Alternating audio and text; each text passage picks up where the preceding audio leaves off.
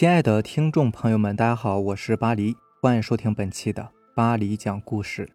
咱们今天晚上呢，就来分享一篇发生在医院的诡异事件。作者：夏日的微风。我现在在我们省中医院针灸科工作，关于医院的秘闻特别多。九十年代，我们那儿的一所医院妇产科出了一场医疗事故，母亲难产大出血。当时医疗条件和技术不是特别先进，导致母子和婴儿双双殒命。然后当时的院长和主治医师因为这件事情承受了很大的压力，老院长提前内退，主治医师也被调离了工作岗位，进入后勤部门工作。参与那台手术的医生护士每一晚都会做噩梦，厄运连连，尤其是晚上，在那间手术室总会有人看到。有人影在走廊来回走动，还有一个地点就是太平间附近，有时候还会看到一个女子在太平间附近那棵桑树上抱着孩子梳头。后来又过了两年，当时的主治医师被调回到科室，在某个晚上值班的时候，他凌晨去查房，路过手术室，看到了那对在他手上丢掉性命的母子，在手术室门口正哭泣着。他当时就被吓疯了，再后来医院就把那栋楼彻底的拆掉了，那个大夫也彻底疯掉了。但是最后谁也不敢肯定那个医生到底看到了什么。这一切也许是真的，也许就是个传闻吧。最近这个传闻又开始风一样的传开了。哎，你们听说过那个传闻吗？别在医院里说这件事儿，好恐怖的。这有什么呀？当初医院不是都拆掉重建了吗？刘丽丽是医院的女护士，现在正处于实习阶段。小姑娘对于一切都是很好奇的，尤其是医院的这些传闻。只见她嘿嘿一笑，对着几个女护士说：“反正晚上闲着也是闲着嘛，要不然我们玩通灵游戏吧，把当初那一对母子给召唤出来。”胡闹！这里可是医院。我冲着刘丽丽嚷嚷了一声，她没有说话，只是冲我吐了吐舌头，表示不满。天渐渐的黑了下来，天空上厚重的黑云给人一种压抑之感。今天晚上是我值夜班，医院病房还有一些病人，其实晚上基本也没有什么事儿，都有护士看着呢。夜晚，我站在窗口边，点上了一根烟，遥望着黑夜。今天晚上并没有月亮。只有少许的几颗星星挂在夜空，那个感觉就像是天空被扎了一个口子，星光从漏洞里折射出来一样。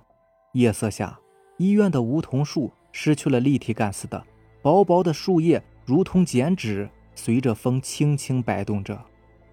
这个时候，我竟然在梧桐树下看到了一个人影，好像还是一个女的，朝着我的方向直直的凝视着我。这个眼神看得我浑身不自在，心想着这是谁呀？等我低头再往下看的时候，树下什么都没有了，只有刷刷的一阵风声扫过。当时我脸上并没有什么表情，实际上我心里面早就已经炸毛了。我在医院里面工作了这么多年，怪事儿我不是没有经历过。就比如说医院里常说的故事——花棉袄，就是说呢。住在医院的一位老太太做了一个梦，梦见两个长得磕碜的人，尖嘴猴腮的，抬着一口黑皮箱子，见人就问要不要花棉袄。老太太看着这两个人长得是贼眉鼠眼的，感觉他们不是什么好人，就摇头说不要，然后就躺下没理了。他躺下之后，就听到那两个人又把箱子抬到他旁边的一个病床，问另外一个人要不要花棉袄。那个病床的人就答应要了，再然后这个老太太就睡着了。不过等她醒来之后，已经是第二天了。原来昨天晚上旁边病床的人已经死了。这个事儿是怎么知道的呢？还是后来老太太自己说的？就问医院的护士和医生有没有看到两个瘦巴巴、长得磕碜的人抬着黑皮箱子来卖衣服的。医院的人都说没有见过，而且监控里。也根本就没有这两个人，这是医院里面最广为流传的故事。除此之外，还有许多奇怪的传闻，都已经不是秘密了。而且要死的人是能够看到那些不干净的东西的。一想到这些事儿，我心里面就特别的发毛。这天晚上值班护士是刘丽丽，不过晚上也没有什么事儿了。要说这个姑娘啊，胆子还真是大，又提议说要玩通灵游戏。不过其他几个护士胆子都很小，这个游戏也玩不起来。接下来刘丽丽借故说要去上厕所，就离开了岗位。不过她并没有死心，别人不跟她玩，她就自己玩。刘丽丽早就准备好一个。红外线温度仪器，只要手里拿着红外线探测仪，就能够探测到周围的温度。当某一个地方温度急剧下降，说明那个地方就是有灵异存在的。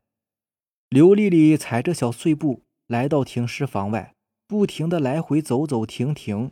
不过温度仪器上始终保持在十六七度，温度都是在正常范围内的。刘丽丽早就查过。当年死去那对母子的事儿，他们是死在手术台上的。现在医院重建之后，应该在一楼的杂货间里面，里面堆满了医疗工具。他来到杂货间，打开了灯泡，昏黄的光线把整个屋子照亮。屋子里面摆放着许多的箱子，除此之外什么都没有。一阵滋滋的电流声响起，电灯连续闪了几下，那一刻。红外线仪器上的数字跳动的很快，竟然从十六度直接跳到了零下十度。当时刘丽丽感觉浑身发冷，全身的鸡皮疙瘩都出来了。他看到这个数字，吓得赶紧退出了房间。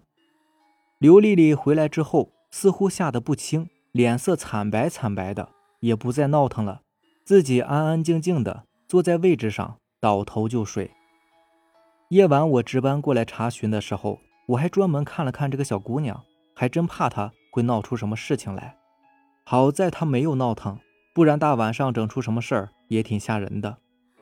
大概三四点钟的时候，有一个病人发病了，需要输液，不过液体在库房。因为今天晚上是我值班，所以我喊上刘丽丽就去了库房。当晚我们从库房里拿完东西之后，就准备坐电梯。当时进来一个小男孩，几岁的模样。我当时还心想呢，这大半夜的怎么会有一个小孩呢？应该是某个病人的家属吧，就没有想那么多。就在我们准备出门的时候，小男孩说话了：“这姐姐身上怎么还背着一个人呢？不累吗？”刘丽丽当场就被吓得崩溃了，我也是被吓得脸色发白。等我们回头一看，那个小男孩。已经消失不见了。这一次之后，刘丽丽生了一场大病，我们给她检查过身体，也没有发现什么问题，就是精神不振，整个人似乎是被掏空了一样，浑浑噩噩的。虽然我个人比较相信科学吧，但是对于未知的事物，我还是比较忌讳的。想着这样下去也不是办法，于是死马当成活马医，我和刘丽丽。在库房的门口，给当初那对死去的母子烧了一些纸钱，然后刘丽丽也说了一些道歉的话。没想到第二天她的病还真就好了，人也精神多了。也不知道是不是他的心理作用。总之啊，这件事情就算是彻底的了结了。从那以后，他人变得乖巧很多，尤其是对于这些事情，再也没有想要探知的欲望了。好了，这就是咱们今天晚上要分享的故事啦。如果喜欢咱们的节目呢，就点个订阅吧。如果你也有比较精彩的故事想分享给大家呢，可以给我私信留言，或者是加我的微信 QQ 四五七五幺七五二九四五七五幺七五二九。行，那让咱们下期见，拜拜，晚安。